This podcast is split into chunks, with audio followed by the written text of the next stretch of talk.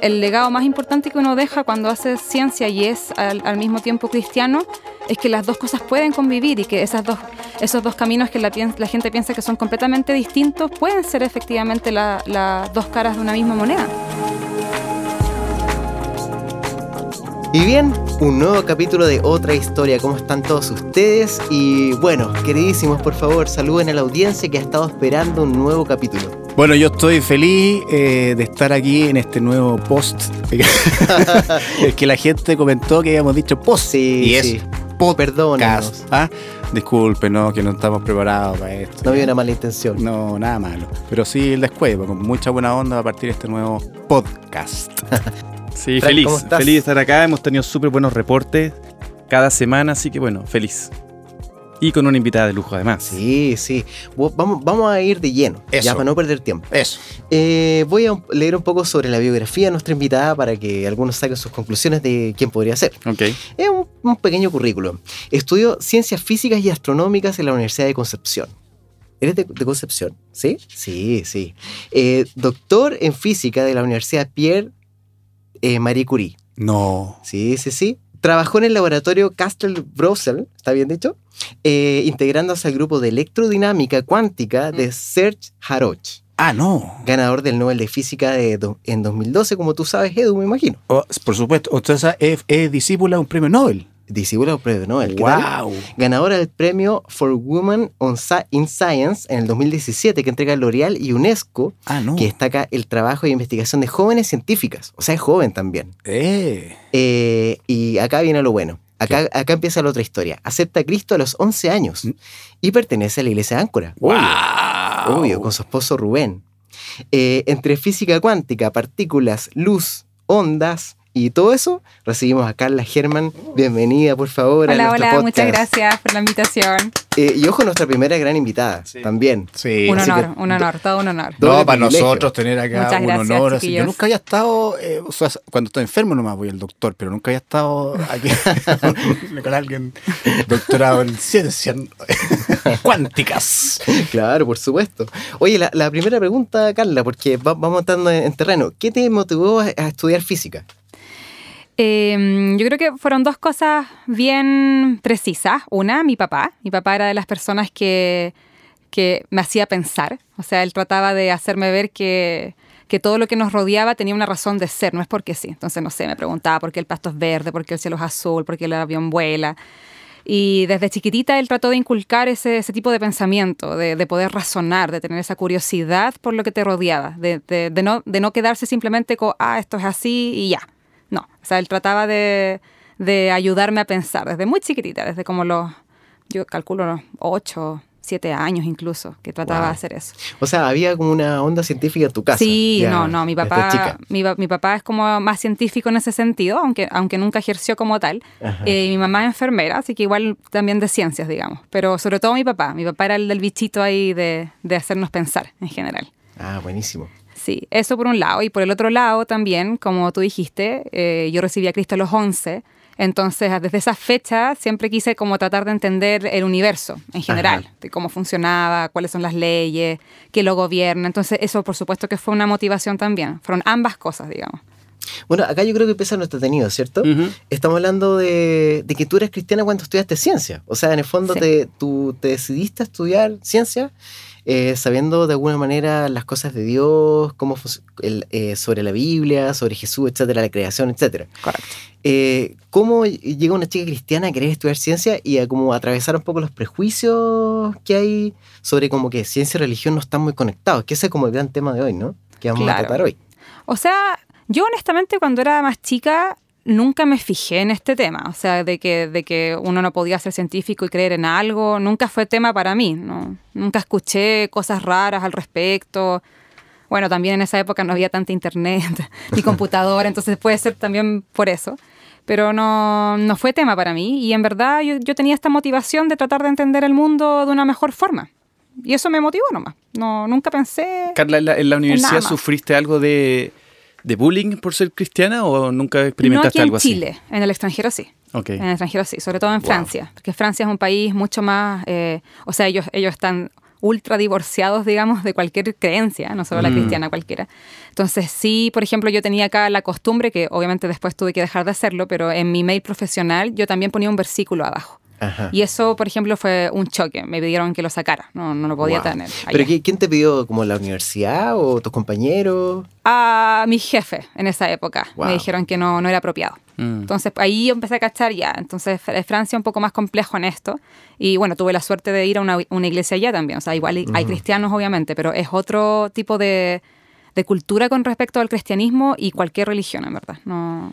Oye, pero ¿y ese tema del, versículo no será más que nada por un tema que en el fondo, en, en este caso en, Francia y tu jefe hablaba más una cosa plural, que no fuera como dirigida, como esta libertad de cada uno poder elegir?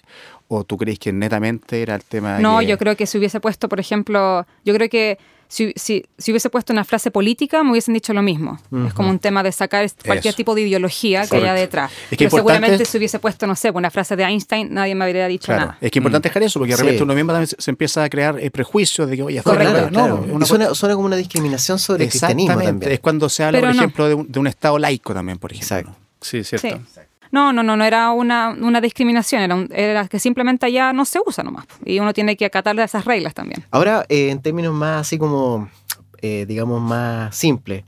Es como poco cool para un científico tener como un sesgo eh, religioso o algo así. Yo creo que de nuevo depende del país. O sea, e, Europa en general es un, es un continente que, que, está más lejos, ¿cierto?, de, de, las religiones por toda su historia, ¿cierto? Pero, por ejemplo, cuando yo viví en Estados Unidos y trabajé allá, ahí no.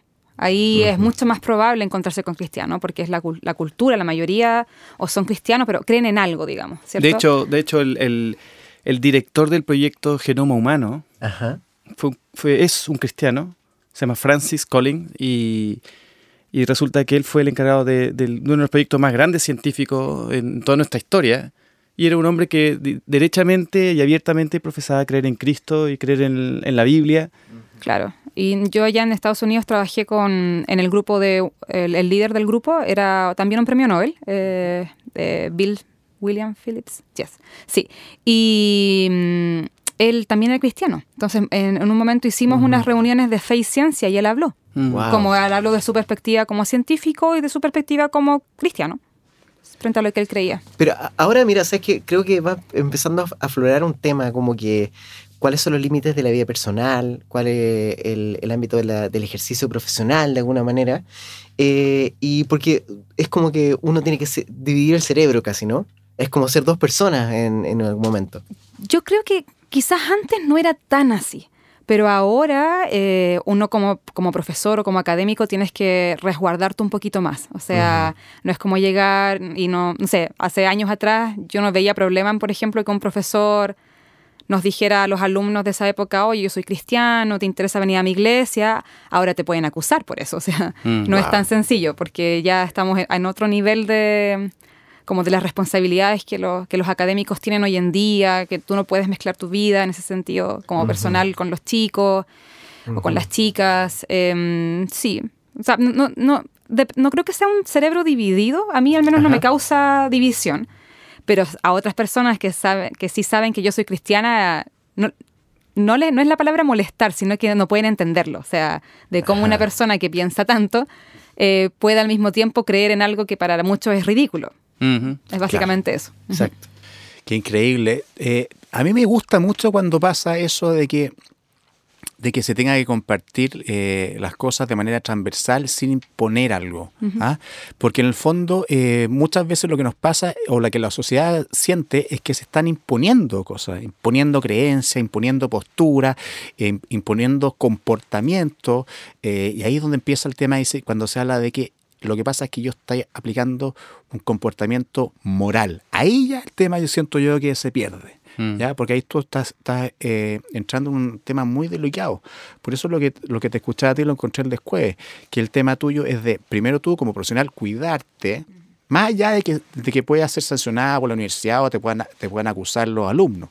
Es por un tema de que uno tiene que respetar que no todo el mundo piensa o creen lo que yo. Y la ciencia es una cosa muy, muy exacta. Claro, o sea, yo tampoco lo oculto, o sea, no sé, de repente digo, ya chiquillos, el miércoles cuando, por ejemplo, me invitaste a predicar, oye chiquillos, el, el domingo predico yo. por ejemplo. O sea, eso no hay problema. O cuando te dieron el premio. O cuando me dieron el premio, eh, cuando me dieron el premio L'Oreal, que fueron eh, varias gente de la iglesia también, em, en el video decía textual, yo soy cristiana, bla, bla, bla. Entonces no es, tampoco se trata de ocultarlo, pero es justamente lo que tú dices, no, no puedes imponerlo Exacto. a una a, otra sociedad, digamos. Tiene, Tu vida tiene que hablar. Es, Si tu vida habla, estamos bien.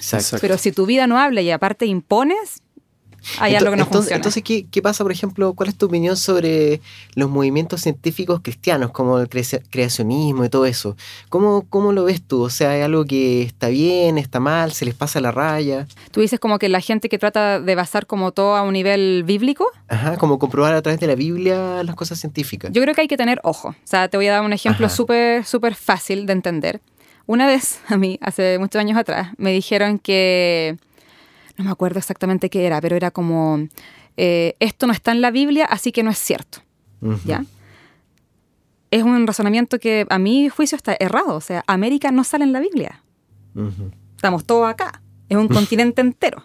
Tampoco o sea Oceanía, hasta donde yo entiendo. Entonces, así, yo creo que hay muchas cosas en la Biblia que, que, Dios nos dejó, ¿cierto? Un manual de vida, una historia con su pueblo, que es la misma historia que tenemos nosotros con Él pero yo no creo que haya sido su intención como dejarte, aquí está, esto fue lo que pasó, estúdielo, porque no, creo que haya sido el punto de Dios. Y, también creo que hay muchas cosas que uno desconoce, por ejemplo, voy a hablar de algunas, pero el tema del lenguaje original de la Biblia, obviamente uno, uno, uno lee una traducción, que quieras o no quieras, se resta algunos conocimientos que, no, no, vas a tener si es que lees simplemente traducida. Y por otro lado, eh, hay muchas cosas que la Biblia eh, no menciona. Por ejemplo, no sé, los dinosaurios no los menciona, pero no dice tampoco que no existieron. Simplemente no era importante ponerlo ahí. No era tema. ¿ya? Pero, por ejemplo, si era el tema de los gigantes y de los dioses antiguos de, de no sé, de, como, de la parte como de eh, mitología. Él sí habla de eso, de cómo se formaron estos dioses, de dónde salen los gigantes. Entonces, hay cosas que están, hay otras que no están. O sea, yo creo que para mí es errado eh, como que usar la Biblia eh, como un libro para entender las partes científicas de la creación, porque no creo que haya sido el objetivo de Dios. Eso es todo. No, para mí es, son, para mí la ciencia y la fe son dos caras de una misma moneda.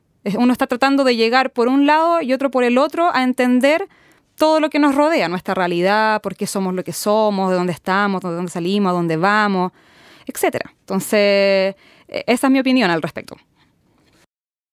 Oye, que, dando un poco vuelta el, tema, eh, normalmente nosotros vemos, decimos, ¿qué, ¿qué parte de la ciencia me aleja de Dios? Yo te quiero decir al contrario, ¿qué, ¿qué de lo que tú has estado estudiando, lo que has estado investigando, te hace aún mantener más tu fe en, en, eh, el Dios que nosotros creemos? Claro, o sea, para mí eso es como todo el rato. O sea, todo lo que yo estudio está basado en leyes, axiomas, que en, el fondo si tú cambiaras un decimal así del quinto dígito de alguna de las constantes que nosotros conocemos, nada sería lo que, lo que vemos. O sea, pues todo el universo colapsaría eh, si es que uno empieza a variar estas constantes universales. Entonces, para mí es como que en realidad nunca he tenido ese problema. Es como todo lo contrario, cada vez que se descubren cosas más bonitas y más como wow del universo, de la física en general, es como yo digo, ay, ya, ¿cómo no se me ocurrió antes? Así, o sea, es todo lo contrario, no, nunca estoy pendiente de, de, como la contradicción, siempre estoy tratando de entender que son dos formas de, de estudiar el universo en general y que ambas eh, eh, aproximaciones son válidas, digamos, en ese sentido. O sea, eh, yo creo que yo soy de las personas que piensa que, por ejemplo, es bueno cuestionar la Biblia, en el sentido de no cuestionarla si es verdadera o falsa, sino que si hay un versículo que yo no entiendo, está bien que yo pregunte y que lo discuta con alguien más, oye, ¿sabes que esto no me queda claro? ¿Por qué Dios hizo esto? ¿Por qué no hizo esto otro? Y hay gente que le teme al razonar. Mm. Hay gente que no le gusta que uno razone, que no le gusta que uno... ¿Por qué? Porque piensan que inmediatamente razonar es poner en duda la palabra de Dios o la autoridad y eso no es cierto. O sea, Dios te dio un cerebro y es pausarlo. Mm. O sea, toda la medicina ha avanzado hoy en día o otras tecnologías porque hemos aprendido a usar mejor nuestro cerebro, nuestras capacidades, hemos extendido nuestros sentidos, ¿cierto? Eso es lo que hace un científico. Un científico trata de describir la realidad a través de sus sentidos y cuando esos sentidos no son lo suficientes, lo extiende. Ese es el microscopio, el telescopio, todo, todas las cosas en el fondo van en esa dirección, de poder ver lo que yo no alcanzo a ver con mis ojos, entonces invento algo que sí lo alcance a ver. Entonces es un poco eh, eh, por ese lado, digo yo. o sea, hay, gente que, que a veces teme cuestionarse ciertas cosas y yo solo defiendo. O sea, yo no, le veo nada de malo en cuestionarse. Hay, hay preguntas que obviamente tienen van a tener una respuesta fácil, hay otras que no, hay otras que vamos a estar en el cielo y que ahí vamos a entender, ah, ya, esto era por esto, y ya, pero no, no es más que eso, está, está bien preguntarse, cuestionarse. Yo siento que hoy en día, por ejemplo, con toda la, es, como extraño, porque con, con, toda la tecnología que hay hoy en día, ¿cierto? Los celulares, los tablets, para los, los niños chicos sobre todo, los chicos no se aburren está como, es un pecado aburrirse casi, ¿cierto? O sea, si, si la guagua está ahí llorando, está aburrida, tengo que hacer algo, ¿no? Bueno, eso está mal. O sea, porque el único momento donde el cerebro empieza a crear cosas nuevas es cuando está ahí aburrido. Exacto. O sea, cuando yo estaba, era chica y me aburría por ABC o D motivo, iba para afuera, o hacía pócimas secretas, no sé, inventaba un juego. Tenía ese, esa, esa habilidad de, de, crear otra realidad, de mm. jugar, de inventar. Y hoy en día eso se pierde. ¿Por qué? Porque como que el tener tiempo libre o aburrirse está mal y eso mata la curiosidad o el, pensamiento crítico. Sí, cierto. Bueno, hay un, hay un tema súper importante también que tú estás haciendo con el tema de la divulgación científica. Sí. Y de hecho encontramos por ahí googleando que eh, escribiste una, una, columna en ¿Qué pasa? sobre eh, la física cuántica y Avengers Endgame, claro. por ejemplo. Que claro, es como super, es como súper liviano, pero a la vez, claro, al leerlo es como vas entendiendo desde la perspectiva de la película un montón de conceptos científicos. Sí, ahí, ah, o sea, sí, ojo, porque no todos los conceptos son correctos, pero eso lo voy a defender. O sea, yo creo que siempre es bueno que la, que la población no científica hable de la ciencia, aunque no esté correcto, creo yo, porque de alguna forma significa que ellos están interesándose por conceptos científicos que no tendrían por qué interesarles. Por ejemplo, eh, cuando eh, la gente aprendió sobre la relatividad especial y general de Einstein, empezaron todos a decir, no, pero es que todo es relativo, depende del punto de vista, bla, bla, bla. Ya, eso, es, eso, eso viene heredado de la ciencia, de alguna forma, porque se planteó ahí. Por ejemplo, con la cuántica es bien parecido. En la cuántica hay muchas cosas que, que, uno, como, em, como alguien lejano, la, lejano la ciencia, ¿cierto? Puede ver que uno en la cuántica tiene conceptos como que cuando yo interactúo con el sistema, cambio el sistema cosas de ese estilo. Entonces, hay mucha gente que empieza a apropiar esas cosas para decir, bueno, el pensamiento positivo, por ejemplo, que yo no estoy de acuerdo con eso, lo tengo que aclarar, pero entiendo por qué se, eh, se extrapola a situaciones más cotidianas, ¿ya? Y por lo mismo, yo siento que es importante no solamente hacer divulgación de ciencia, sino que también escribir sobre cosas como una película. O sea, la película muestra, dice que en el fondo nosotros eh, o, nuestros héroes, digamos, podían eh, viajar en el tiempo cuando se introducían al mundo cuántico. Y eso no es cierto. La cuántica no te permite hacer viajes en el tiempo. No. No. Pero como... No Estuvimos engañados todo el tiempo. Engañados. Entonces hay ciertas cositas ahí, lo siento. ¡Iron Man está vivo! y tampoco habla... No spoilers. Y, incluso, o sea, ya, imagínate, no es por la cuántica, pero imagínate que sí se pueda viajar en el tiempo que tampoco se ha demostrado por lo demás, eh, es raro porque si, si yo viajo al pasado para cambiar algo, tengo que necesariamente viajar a una línea temporal distinta a la mía, porque yo no puedo afectar mi presente actual. Entonces, la única opción es que yo viaje a otra línea temporal donde, por ejemplo, mate, no sé, a alguien y yo nunca nazca, por decirte algo. Pero eso no, no, limita que mi existencia, porque yo venía desde otra línea temporal. Ya sí, es un poco complejo, yo lo sé. Pero... la cabeza no me ama. bueno, pero lean la columna, ahí está más clarito. Pero, pero sí, o sea, yo creo que eso es bueno, que la gente sepa qué cosas son ciertas, qué cosas no son tan ciertas. Hay cosas que los científicos sabemos, o sea, nadie sabe, por ejemplo eh, qué pasa eh, con la gravedad a escalas más pequeñitas que la constante de Planck.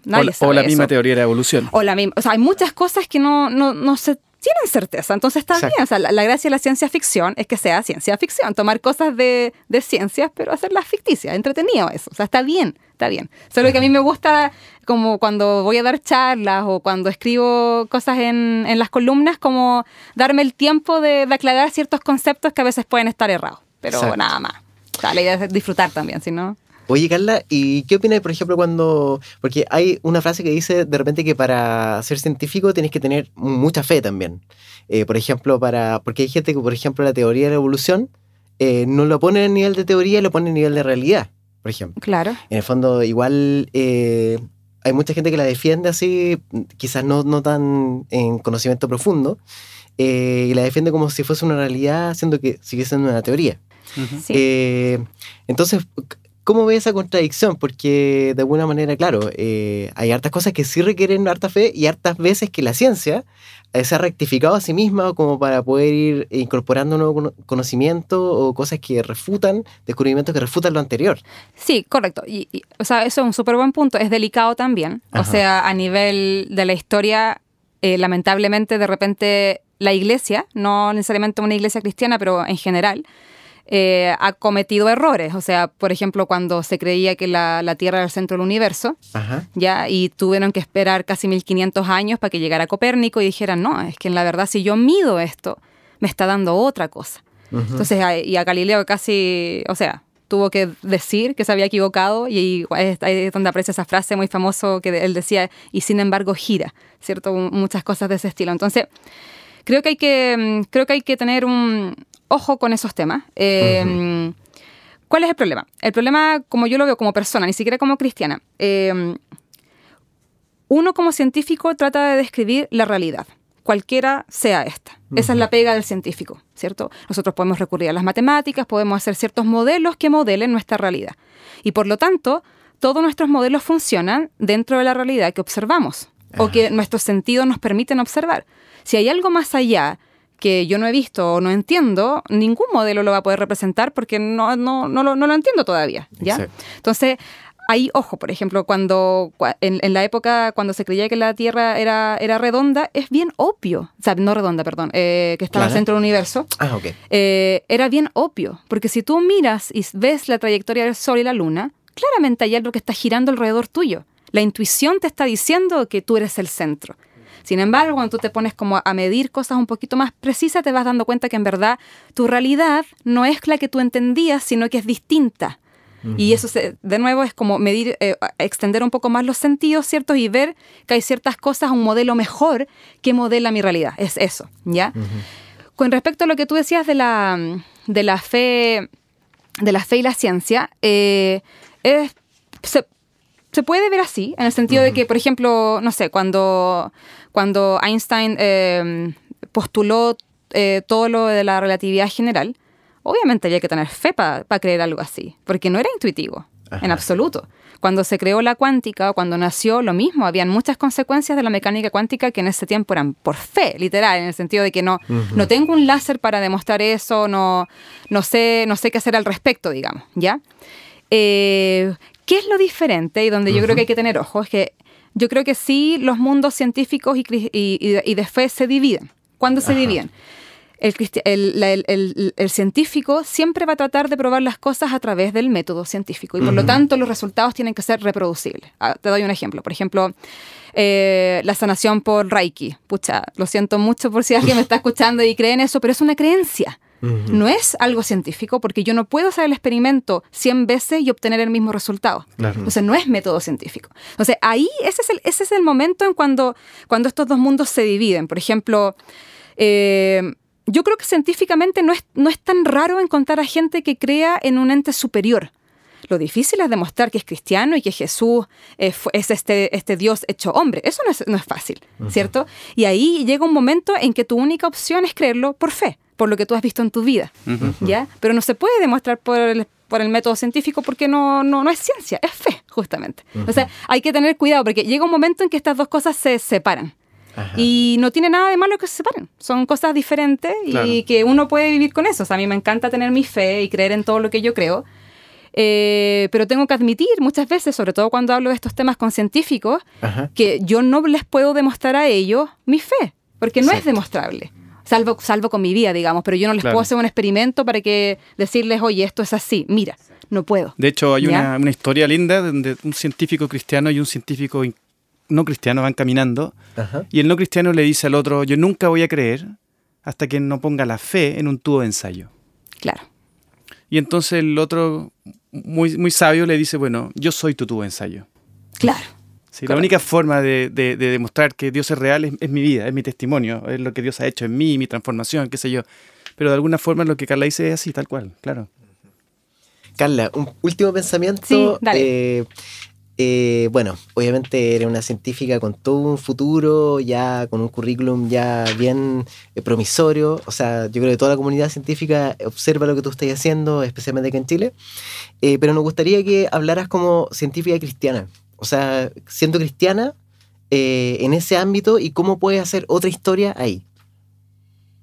Yo creo que, la, como dices Fran, yo creo que está, muy ligado al, punto que acaba de decir Fran. Yo creo que la historia uno la cambia porque la gente puede ver que el ser inteligente, digamos, no es sinónimo de ser ignorante y por lo tanto necesitar una religión para poder vivir. Mucha gente piensa eso, que la gente ignorante o pobre, de alguna forma, por decirlo de alguna manera, necesitan creer en Dios para que su vida les funcione, digamos, para que cuajen ciertas cosas. En cambio, la gente inteligente que puede pensar no tiene necesidad de recurrir a esta deidad para su vida, ¿ya? O yo creo que el, legado más importante que uno deja cuando hace ciencia y es al, mismo tiempo cristiano es que las dos cosas pueden convivir y que esas dos, esos dos caminos que la, gente piensa que son completamente distintos pueden ser efectivamente las dos caras de una misma moneda.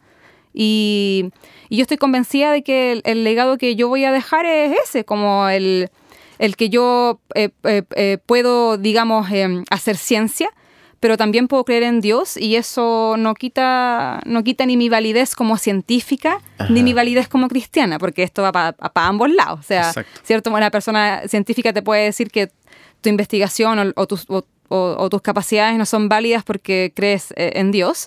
Y un cristiano igual te puede decir, o sea, no deberías estar estudiando esto porque lo importante es esto otro. Yo creo que ninguna de las dos cosas son correctas.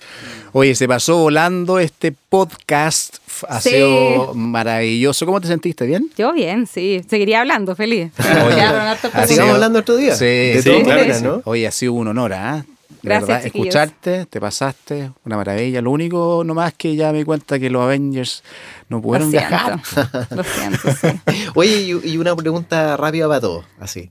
Si tuvieran que elegir entre tres descubrimientos poderes eh, y poderes, eh, viajar en el tiempo, eh, ir a otro planeta o la teletransportación.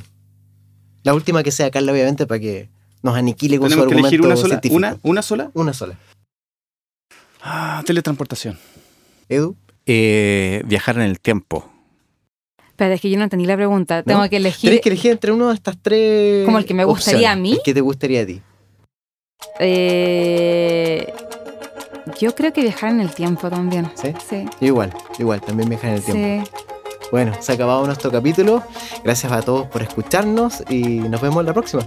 Chao, chao. Chao. Chao. Chao.